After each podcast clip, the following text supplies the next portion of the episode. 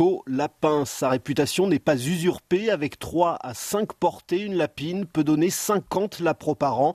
Violaine Nicolas Collin est enseignante-chercheuse au Muséum national d'histoire naturelle à Paris. Dans la nature, d'une manière générale, on a deux grands types de stratégies de reproduction ce que les scientifiques appellent la stratégie K, les animaux à longue durée de vie, qui vont avoir des périodes de gestation longues et qui vont mettre au monde peu de petits, l'éléphant par exemple.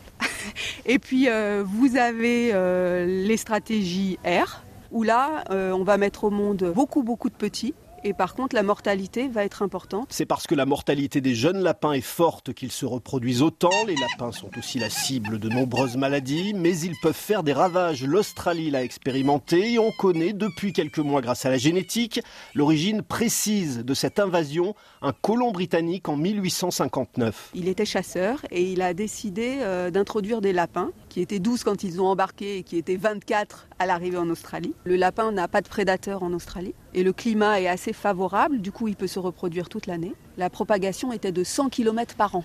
Il est à l'origine de la disparition de nombreuses espèces végétales. Il surpâture tellement qu'il n'y a plus du tout de végétation et ça conduit à l'érosion.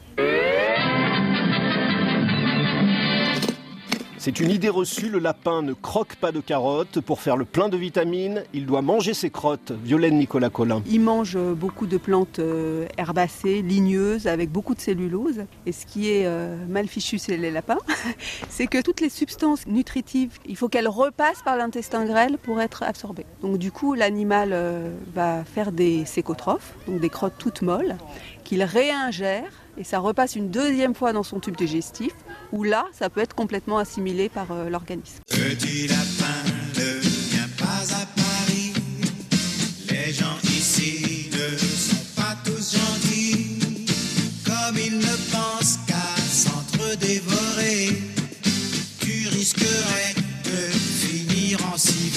Ça se mange les lapins mignons eh oui, on le chasse et surtout on l'élève. C'est le seul animal d'élevage originaire d'Europe, d'Espagne précisément, une domestication tardive. Au Moyen Âge, en France, l'Église autorisa la consommation de lapins pendant le carême en l'assimilant au poisson, même si ses qualités nutritives le rapprochent de la volaille.